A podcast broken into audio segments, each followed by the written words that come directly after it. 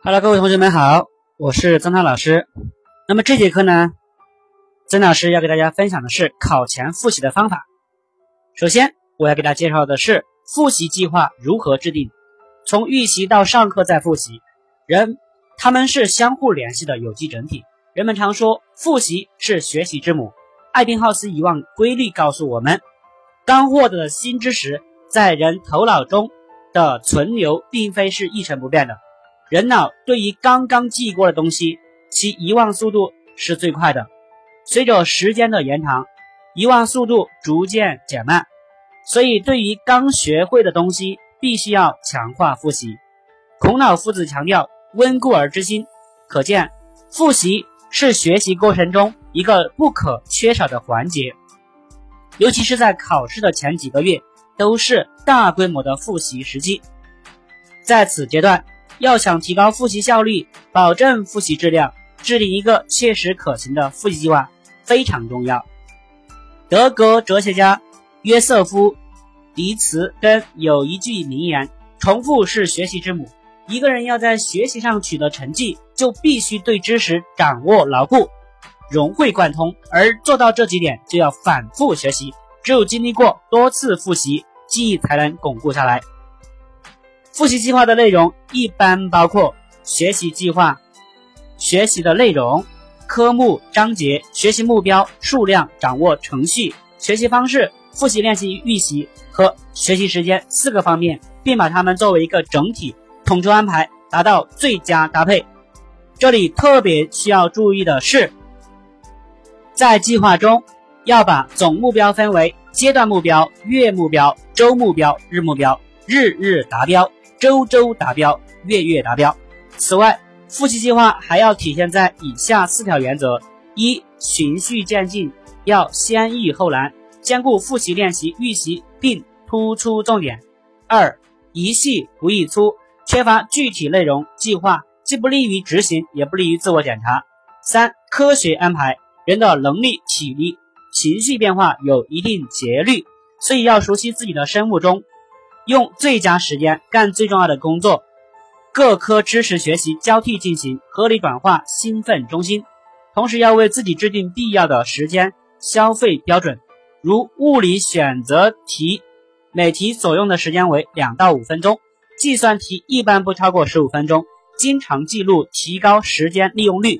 四、远近结合，长目标和短目标，大目标与小目标都必须通盘考虑，必要时。还得为大目标牺牲小目标。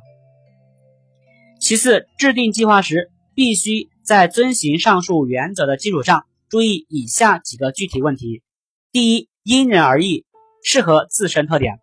复习计划必须从自己的能力、个性等实际出发，做到起点准、步子稳、扎扎实实，逐步提高，也就是因人施学。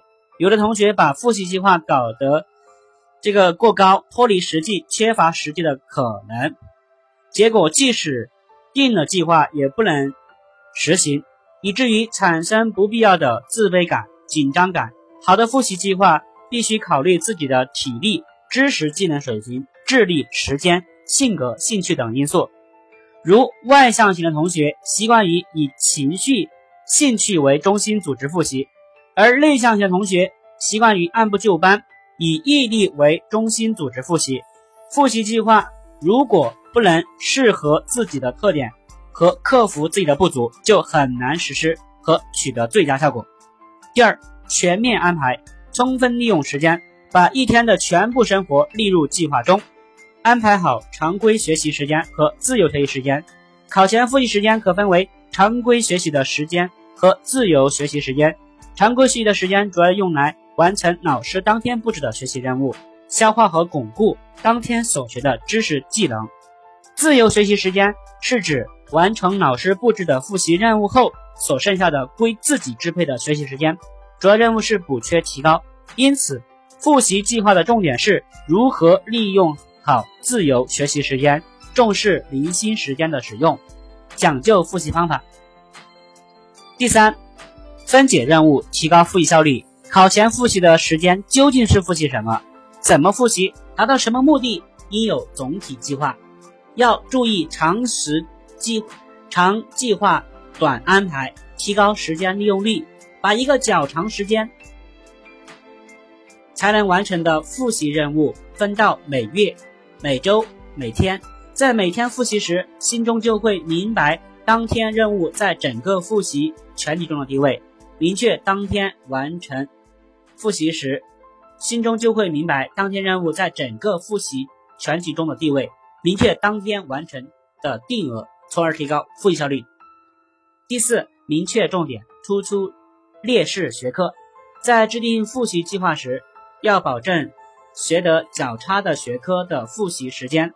强调复习要有重点，不是主张偏科，不偏科，也不是说就要平均使用复习时间和精力，而是要从整体出发，从各科复习的实际情况出发，使各学科各部分都能得到它应有的复习时间和精力。俗话说，凡事预则立，不预则废。实行计划复习可以有三个好处：一是有利于系统掌握知识；二是有利于合理高效的利用。时间养成有条理的学习习惯。三是有利于学习过程的自我督促和检查，提高自我分析、自我管理和自我教育的能力。概括的说，它可以使自己的学习活动更具有方向性、目的性，也可以对自己形成必要的约束力，以保证复习高效、有序的进行。好了，我们总结一下。复习计划如何制定？一、因人而异，适合自身特点；二、全面安排，充分利用时间；三、分解任务，提高复习效率；四、明确重点，突出劣势学科。想要学习更多的知识，可以加曾老师个人微信：一三五五一三二四零二七。